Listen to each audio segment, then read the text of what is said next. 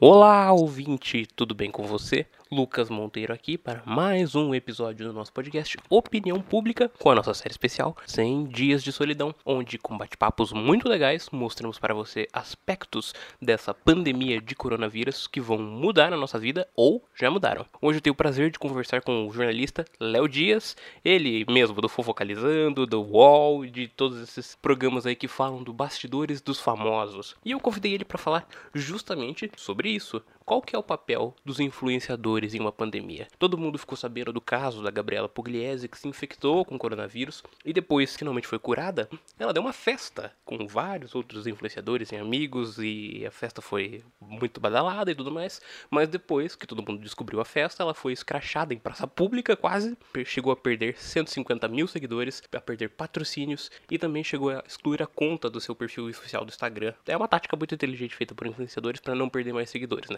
Daí quando ela reativa, o número de seguidores está lá ainda. Enfim, e daí a gente falou sobre esse caso também e outros casos que valem a pena ser comentados também. Vocês vão ver no papo de hoje, que eu acho que foi muito interessante. Eu espero que vocês gostem. Eu gostei muito de fazer essa entrevista, então vamos lá. É isso. Valeu, falou, até mais. Tchau, fui.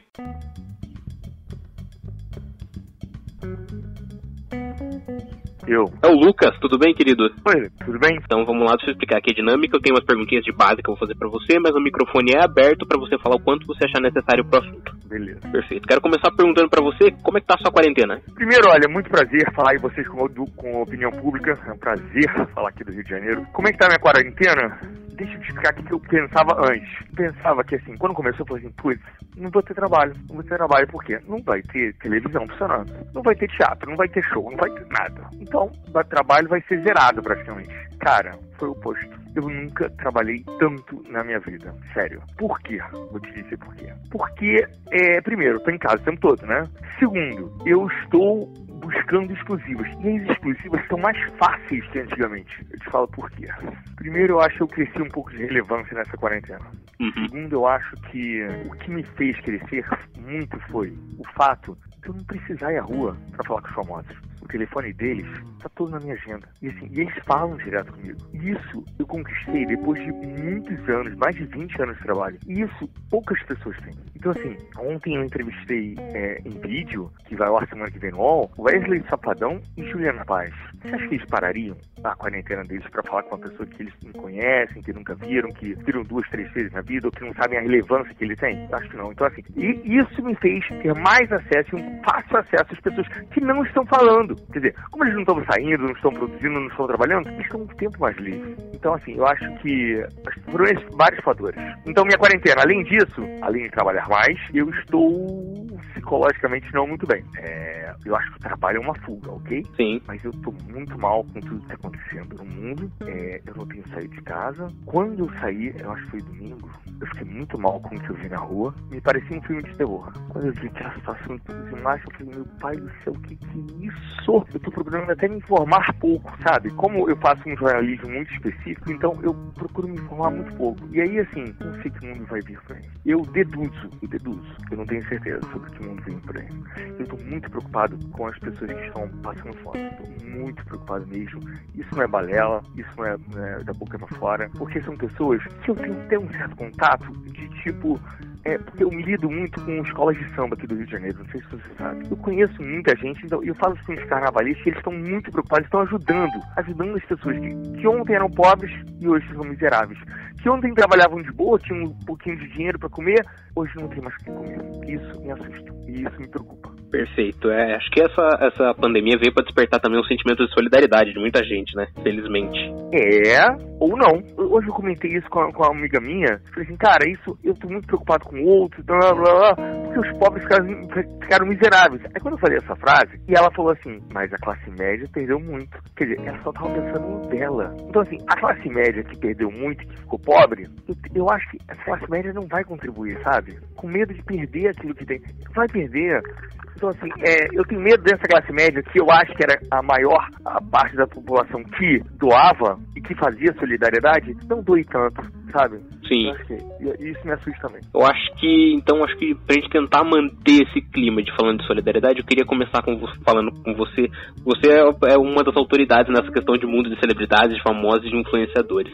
Eu queria saber de você quais atitudes de artista que você tem visto por aí que merecem elogios e quais são aquelas que você tem visto que merecem ser rechaçadas por completo? É, eu acho que as atitudes, eu não tenho tido muito conhecimento delas, tá? Uhum. Eu acho que as atitudes, eu, eu, acho que a gente pode falar do comportamento, do comportamento dela, delas, principalmente nas redes sociais, que é o momento que a gente está tendo acesso a elas através só das redes sociais. Então, Sim. a gente vê erros e a gente vê acertos. Mas, em geral, eles já se tocaram. Em geral, eu acho que a classe artística já se tocou que o momento é outro. E parou daquela daquela exposição excessiva dos bens, de mostrar que tem, que pode, que isso, que aquilo, que a minha marca, às vezes de uma maneira subliminar, sabe? É às vezes de uma maneira ostensiva, outras de maneira ostensiva mesmo, mas diminuiu radicalmente.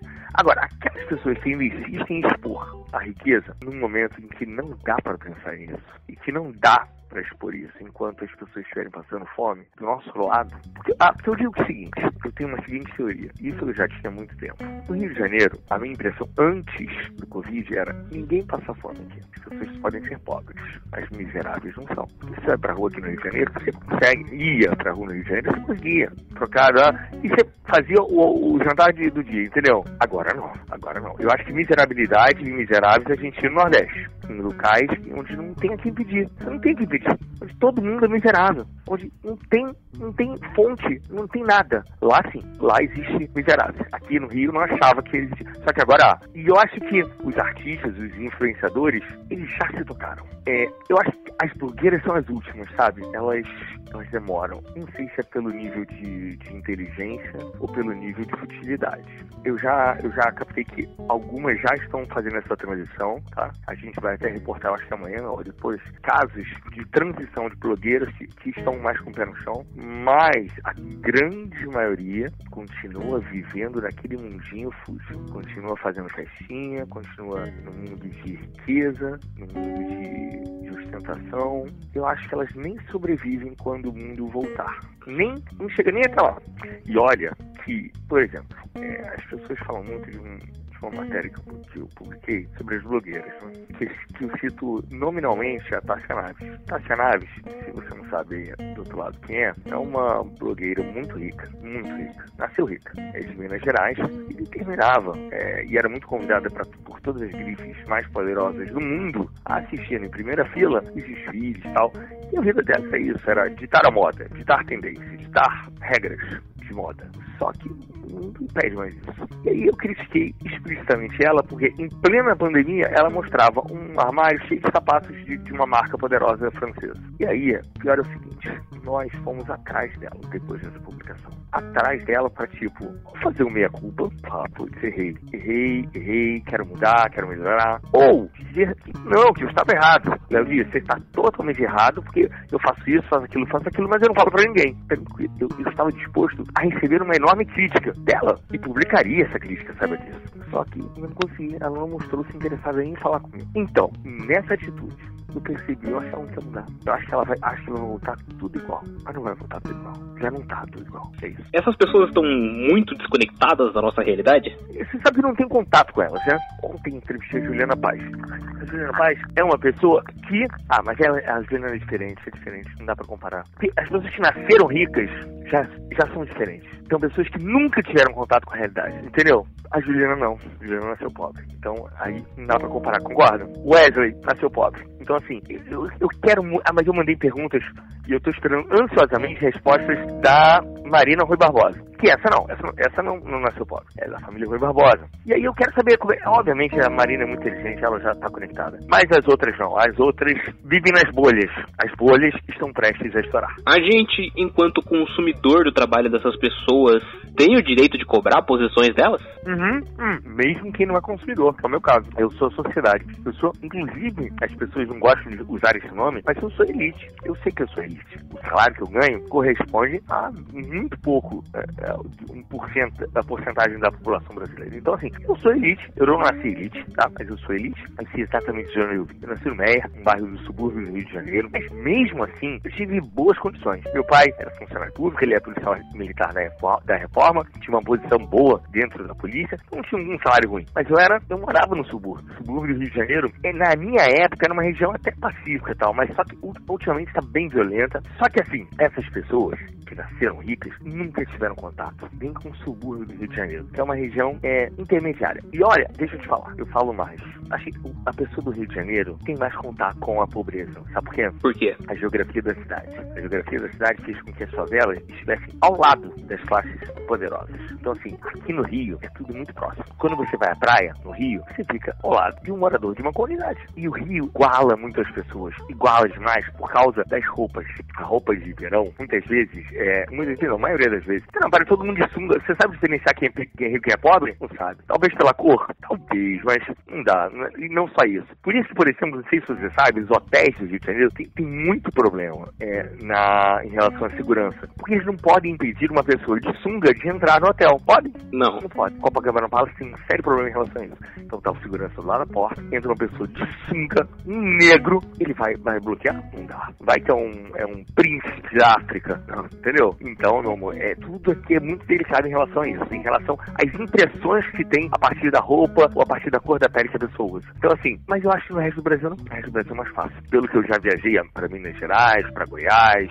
as pessoas ricas andam visivelmente de maneira ostensiva e ostentadora. Entendeu? Onde você mora? Eu moro em Sorocaba, interior de São Paulo. Sorocaba. Então, eu não sei como é que é aí, mas eu acho que São Paulo também é assim. Só que o interior de São Paulo, eu acho que não dá para falar pelo Brasil. Sim, com certeza. Eu acho que é a região mais igualitária que a gente tem no Brasil é o interior de São Paulo. Eu acho que é a região com melhor distribuição de renda. A região em que a população tem mais acesso a, a tudo. Eu, eu estive em algumas cidades, até durante um tempinho, Paulinha, por exemplo, que é uma cidade muito. que olha pro, pro, pro, pro ser de menor, menor renda, sabe? Então, assim, eu acho que o interior de São Paulo é o que eu gostaria de ver no Brasil inteiro, mas é só lá que tem. Eu quero saber de você quem são os influenciadores, os artistas que mais se beneficiaram dessa, pandem dessa pandemia e eles explodiram de relevância. Eu acho que não tem ninguém não. Explodir de relevância?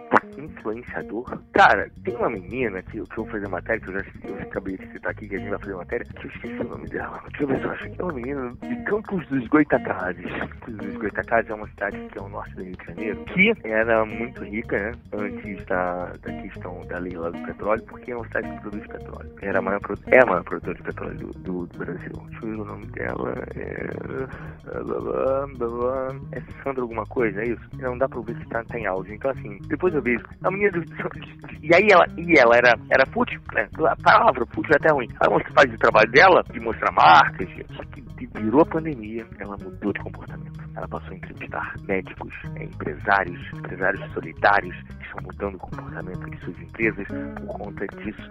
É, eu, artista, os artistas é que vão ditar as regras. Eu acho que a partir agora, quando, quando as coisas começarem a voltar. Eles estão muito calados, tá? Porque, porque não tem maneira de se. Mas, aliás, surge uma, uma Insta-série, depois dá uma olhada. Uma Insta-série, né? É uma série que é publicada no Instagram, que já tem um milhão de views e que é publicada naquele aquela parte que dá uma maior, é, maior tempo no Instagram, que eu esqueci o nome, IGTV. E aí, assim, a série chama-se, é uma série que, aliás, a Maria Gabriela acabou de entrar nessa série, é uma série Alta Sociedade, Alta Sociedade Baixa. E você facilmente achará lá, e assim, fala sobre esses, esses, essas questões da alta sociedade, entendeu? Tem a Adriane Galisteu, Tom Cavalcante, Gorete Milagres, eles gravam a série, cada um em sua casa, cada um com seu celular, então assim, não há contato, entendeu? Mas é divertido e é uma crítica à alta sociedade. Eu acho que a gente tem que se preparar porque a alta sociedade vai ser muito criticada, se não arregaçar as mangas.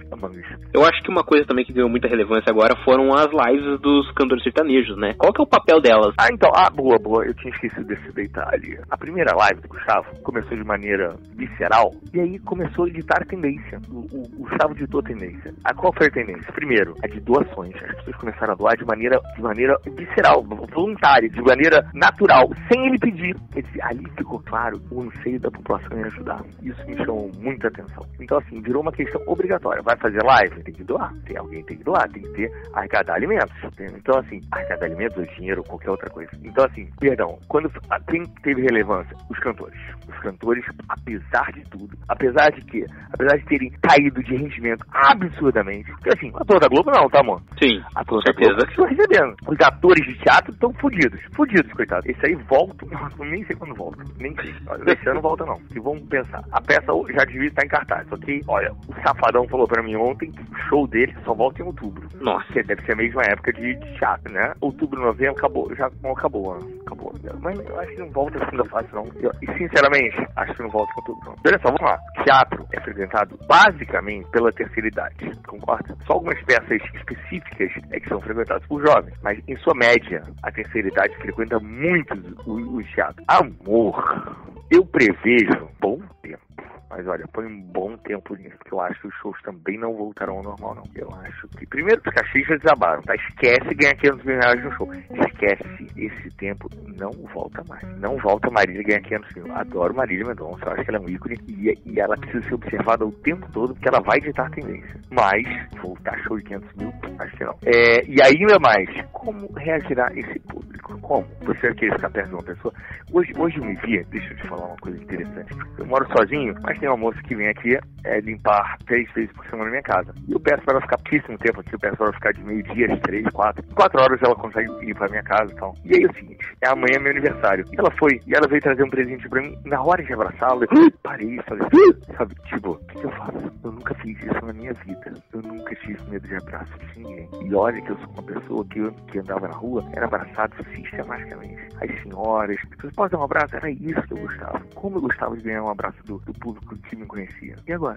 Eu vi um texto seu no UOL falando sobre as capas da Vogue no mundo afora e criticando fortemente a Vogue do Brasil por estampar Gisele Bündchen na capa e uma coisa meio totalmente fora da realidade. As marcas elas têm que se adequar, o discurso tem que adequar o discurso, adequar o momento. Não só as marcas têm que se adequar ao discurso. Eu falei especificamente da Vogue. Hum. Especificamente da Vogue. Porque a Vogue, ali, naquele caso, era muito fácil comparar. Porque é uma marca mundial, é uma marca internacional, que surgiu em 1892. Que desde então representa claramente, pensa, a burguesia e a alta sociedade e a elite brasileira, a elite dos seus países, de todos os países. Representa a elite de Portugal, da Espanha, da Itália. Representa a elite de todos os países, correto? Sempre. Sempre foi assim. Então, o que a gente faz? É diferentemente de criticar uma empresa por si só, uma empresa que não há comparação é, com, com outras, é só que nesse caso é a mesma branding, é a, é a mesma marca no mundo todo. Então, a gente pegou a capa da Espanha, da Itália, de Portugal, que eram capas totalmente conectadas com a rua, com o mundo, e com, inclusive com a alta sociedade deles. Agora, o que eu pergunto é, será que a nossa alta sociedade, sociedade não está sendo afetada? Será que eles não têm noção da rua? Não têm noção da realidade do Brasil? Que a rua parou? Que o mundo parou? Eu fiz uma entrevista com a Glória Pérez, que a Glória Pérez disse que essas, esses casos como o que está acontecendo agora são normais na nossa história da humanidade, tá? Essas transições, essas rupturas são normais. A questão é, nunca o mundo parou. Então, desse, desse freio vai sair alguma coisa, isso é fato. A questão é, da Vogue mostrou uma completa desconexão. Enquanto a capa da Vogue de Portugal mostrava um casal, homem e mulher, beijando na boca, ambos com máscara, enquanto a capa da Vogue Itália mostrava, era toda branca, toda branca, enquanto a capa da, da Espanha, da Vogue Espanha, mostrava uma pessoa totalmente isolada, a capa da brasileira escolheu uma foto da Gisele Bündchen de um ensaio de arquivo para expor na capa do mês. Mais complicado, com certeza, da nossa história, da nossa, da história de cada um, né? E se eu falo assim, mas por que Gisele? A Gisele foi capa desde 1997 da Vogue. O momento é botar uma pessoa que já foi capa 10 vezes? Não, né? É um momento único que botasse Cristo Redentor de, de máscara, que botasse a praia de Copacabana vazia, que botasse algum símbolo nacional de maneira diferente. Seria histórico, seria eles perderam uma oportunidade única. E aí não dá para voltar atrás. Não dá. Nós procuramos insistentemente Fred Tachar, que é o CEO da, do Grupo Globo, especificamente da editora Globo, ele nos ignorou por completo, ele lia as mensagens e não respondeu a nenhuma delas. E procuramos também a assessoria de imprensa da Vogue Brasil. Não quis comentar. Mandou hoje uma resposta. Não queremos comentar. É isso. Perfeito. E eu acho que agora é inevitável a gente não a gente tá falando de artista, falando de influenciador, a gente não falar do caso Gabriela Pugliese, né? Eu acho o seguinte. Eu acho é que ela errou? Errou. Mas o que ela sofreu depois foi desnecessário. Foi desnecessário por quê? Esse, essa, esse, essa, essa crucificação que ela sofreu mostra um ódio que a gente não tem que alimentar. Mostra uma, um comportamento que a gente não pode ter. Eu fiz uma crítica sobre isso em relação a aquele momento em que ela estava sendo cancelada, né? Cancelada é o termo que eles usam. Em que mostra que isso já foi previsto até no episódio de Black Mirror. Black Mirror é uma, uma série que eu acho que todo mundo tem que, tinha que ter visto, mas tem que ver atualmente, que é sobre um futuro meio que irreal, só que está cada vez mais real. Nesse futuro, uma pessoa falava uma frase errada e era eliminada. Abelhas chegavam e picavam ela e ela sumia do mapa. Era isso, foi isso que aconteceu com a, com a Pugliese. Eu acho que ele errou? Errou. Pela segunda vez? Pela segunda vez. Ela precisa mudar urgentemente. Mas daí a passar por tudo que ela passou. Não é que eu me coloquei no lugar dela. Não. É que aquele sentimento que eu vi ali, das pessoas atacando ela, não é um sentimento bom pra se cultivar, entendeu? Certo. É, é, qual que é o papel do influenciador na pandemia? Mudar seu comportamento, olhar para si próprio, ser um ser, um ser humano melhor. Só isso. Pra gente finalizar aqui, Léo, eu quero saber de você. O mundo, ele nunca mais vai ser o mesmo depois da pandemia? Não, não, não será nunca mais. Por quê? Porque os valores mudaram. Os meus valores mudaram. Já mudaram. É, eu acho que o brasileiro, que era naturalmente uma pessoa de contato, né? O brasileiro é conhecido por isso, né? Ah, muito bravo. Não vai ser mais assim, não. Se bem que eu acho que a última parte da, da sociedade perceber isso vai ser a classe mais pobre. Dizem que aqui no Rio de Janeiro, as favelas, tá tudo praticamente normal, tá, querido? Ah, sim, eu conversei com uma jornalista do Voz das Comunidades, que é um, um jornal que cobre favela. Ah, ela falou que lá. Adoro Voz das Comunidades, adoro. É do ah. René, né? Isso. É, então, eu acho que ele, mas eles vão se tocar. Quando a pandemia chegar com força na favela, porque vai chegar, tá? Vai chegar, infelizmente. Lá, nesse momento, eles vão se tocar. Beleza? Cara, eu quero agradecer muito a vocês. Eu quero desejar, desejar sorte nesse mundo novo. E o que eu peço? Fiquem atentos.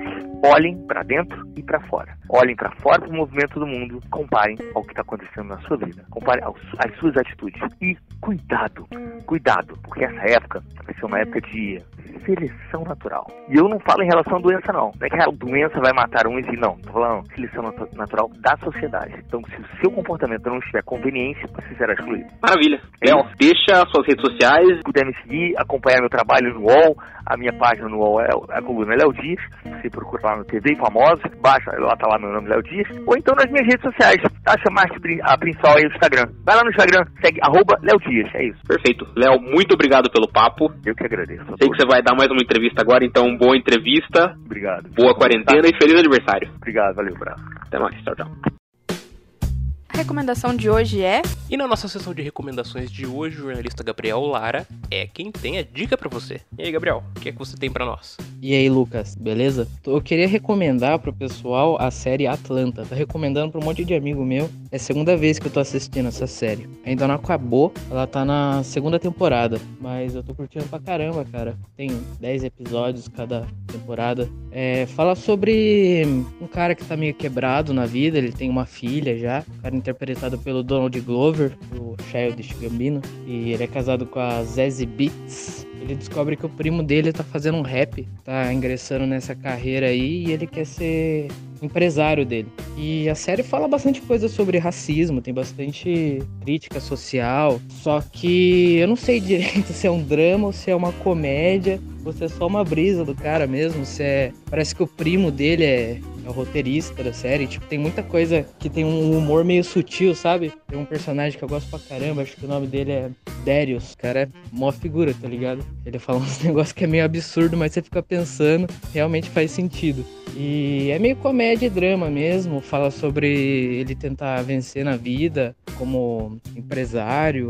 Um negócio marcante também é como você vê o personagem do primo dele, como é tem contraste, né, com todo o pessoal do, da mídia. Ele é um cara que os caras sempre falam que ele é rapper real mesmo. O rapper das antigas. O bandidão, pá, já foi preso. Enquanto o resto do pessoal que da mídia que ele quer ingressar é, são tudo mais playba, assim, mais popzinho. Enfim, é isso mesmo. Atlanta tá aí na Netflix e é nóis. Até mais. O podcast Opinião Pública fica por aqui. Eu agradeço imensamente a sua audiência, ouvinte, e eu espero voltar o quanto antes, que eu espero que esse quanto antes seja amanhã. E também quero pedir para vocês não esquecerem de seguir a gente nas redes sociais, arroba Casa de Vó Podcast, em qualquer rede social que você procurar a gente aí, você vai encontrar com esse usuário. É isso, valeu, falou, até mais, tchau, fui!